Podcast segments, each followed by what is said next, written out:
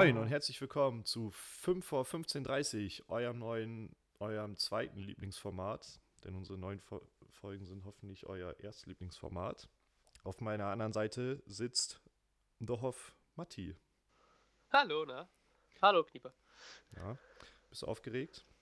Ich bin sehr aufgeregt.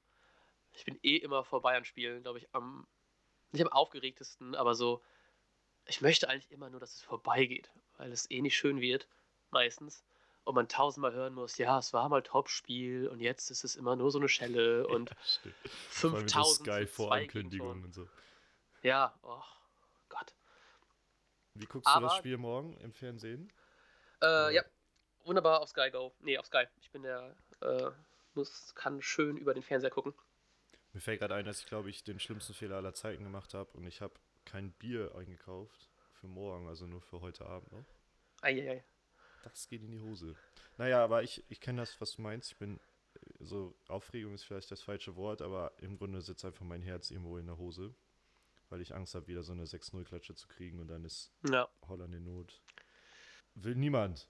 eben, eben, eben. Aber reden wir über Spiel, denn wir haben nur fünf Minuten Zeit. Richtig? Und was haben wir Gutes zu berichten? Hummels fällt aus und Alaba fällt sehr wahrscheinlich aus.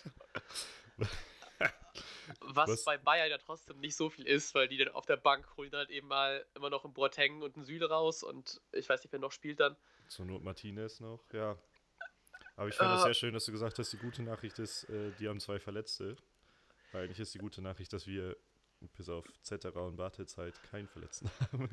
Ja, zum Glück, zum Glück. Deswegen wird es ziemlich spannend, wer denn spielt, weil ja jetzt auch wieder Delaney dabei ist und ich ein bisschen gehofft habe, dass Gondorf spielt. Aber als ich mir gerade eben die voraussichtliche Aufstellung angeschaut habe, ich wüsste gerade nicht, wen ich rausnehmen würde für Gondorf. Also Ja. man könnte sagen, vielleicht ein Keins raus, aber wir setzen ja wahrscheinlich dann wieder, also müssen wir natürlich mehr auf Konter setzen und da ist, glaube ich, Keins die bessere Wahl als Gondorf. Und dann bleibt, glaube ich, höchstens ein Eggestein, aber den würde ich auch nicht rausnehmen für Gondorf, glaube ich.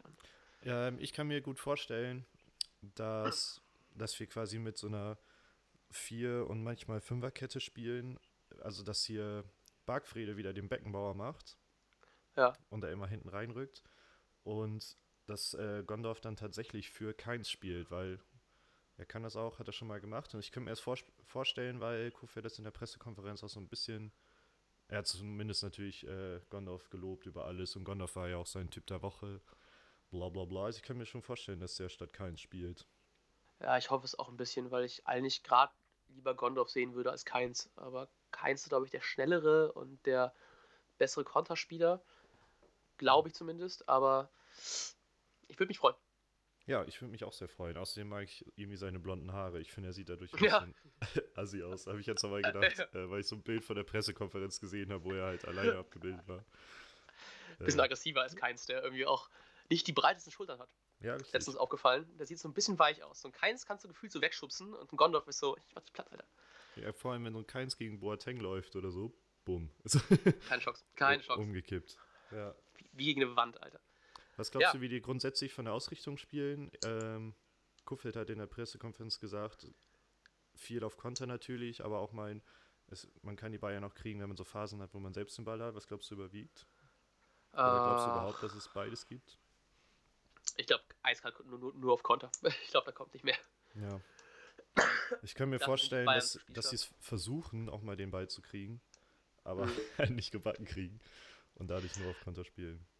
Äh, ich ich äh, hoffe einfach, dass es schnell vorbeigeht. Ich habe echt, ich bin, ich hoffe sehr, dass, es, dass wir gut spielen und ich habe auch oft das Gefühl, dass wir trotzdem ein gutes Spiel zeigen und die Bayern schon ein bisschen ärgern können, aber am Ende des Tages kommt trotzdem nicht viel bei rum.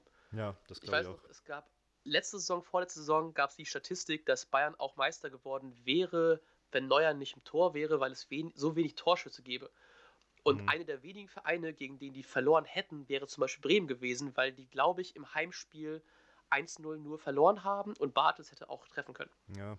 Aber Ähm, außerdem haben die jetzt Ulreich drin, der laut, mit dieser Safe Percentage ist der zweitbeste Torhüter momentan in der Bundesliga. 4% Ah, weniger krass. als Pavlenka. ei, ei.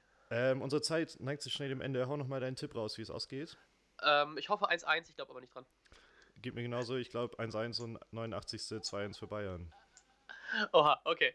Gut. Das für bitter, äh, aber so ist es. Wir werden abgeschnitten, wahrscheinlich jetzt schon. Das war, das war der Vorbericht. Sag ciao. Bis Sonntag, Montag. Und jetzt läuft der Ball.